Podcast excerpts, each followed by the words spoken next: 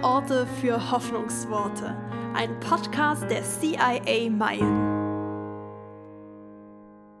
Fastenzeit als Modeberater. Geht's dir auch so, Jana? Was meinst du?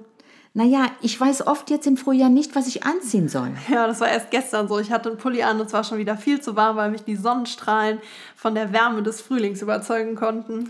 Also zu warm oder zu kalt. Das Wetter schlägt uns immer wieder ein Schnippchen.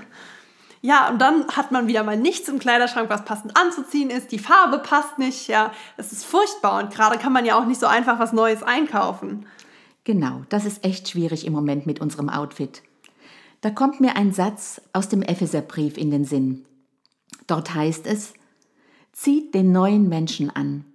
Das passt doch zur Fastenzeit. Etwas Neues, anderes beginnen.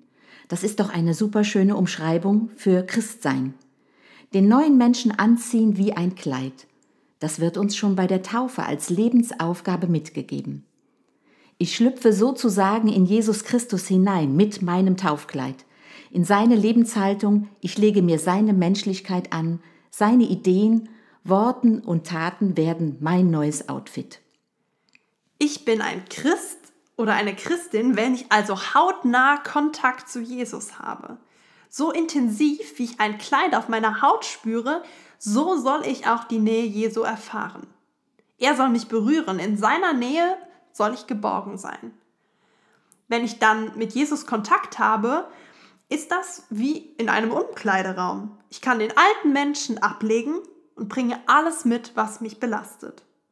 Ich löse mich von dem, was mich im Alltag einschnürt und schlüpfe in ein ganz neues, frisch gewaschenes Gewand.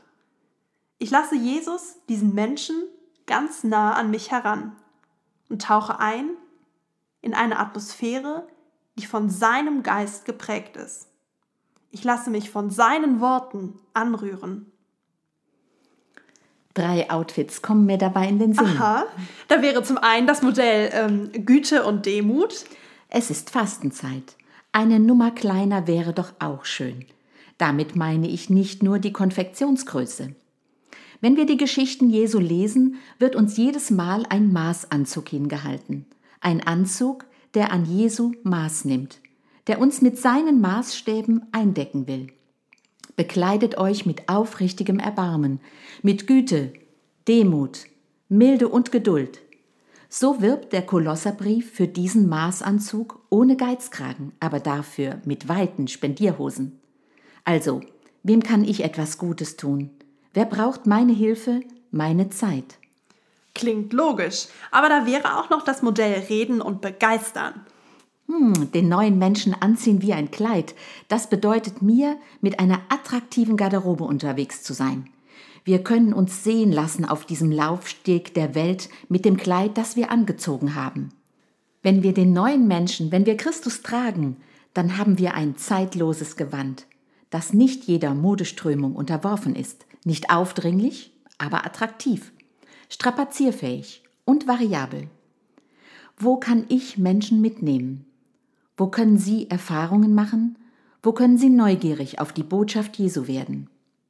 Ja, und dann wäre da ja noch das dritte Outfit, das Modell nachhaltig nachfolgen. Hier kommt mir die Schöpfung und unsere Verantwortung dafür in den Sinn. Wie viel Kleidung brauche ich wirklich? Wo kaufe ich ein? Wen unterstütze ich damit? Achte ich dabei darauf, dass unsere Schöpfung, unser Planet auch für unsere nachfolgenden Generationen ein Platz zum Leben ist? Also wenn du das so erzählst, dann kann man wirklich denken, die Bibel ist sowas wie eine Modezeitschrift. Wir entdecken ganz verrückte verschiedene Outfits und dürfen sogar wählen. Da kommt einem gleich der bekannte Spruch in den Sinn, Kleider machen Leute. Wenn wir den neuen Menschen anziehen, also Christus wie ein Gewand anlegen, dann macht uns das zu Menschen, die einen hautnahen Kontakt zu Jesus Christus haben, die gerüstet sind für das alltägliche Leben mit einer attraktiven Garderobe unterwegs gut angezogen und anziehend zugleich. Lassen wir uns von Gott mit dem etwas anderen Modeschöpfer neu einkleiden. Schließlich hoffe ich, dass das Christsein nie aus der Mode kommt. Wir wünschen euch Gottes Segen für die kommenden Tage, Motivation, Freude und Hoffnung. Bleibt gesund und macht's gut.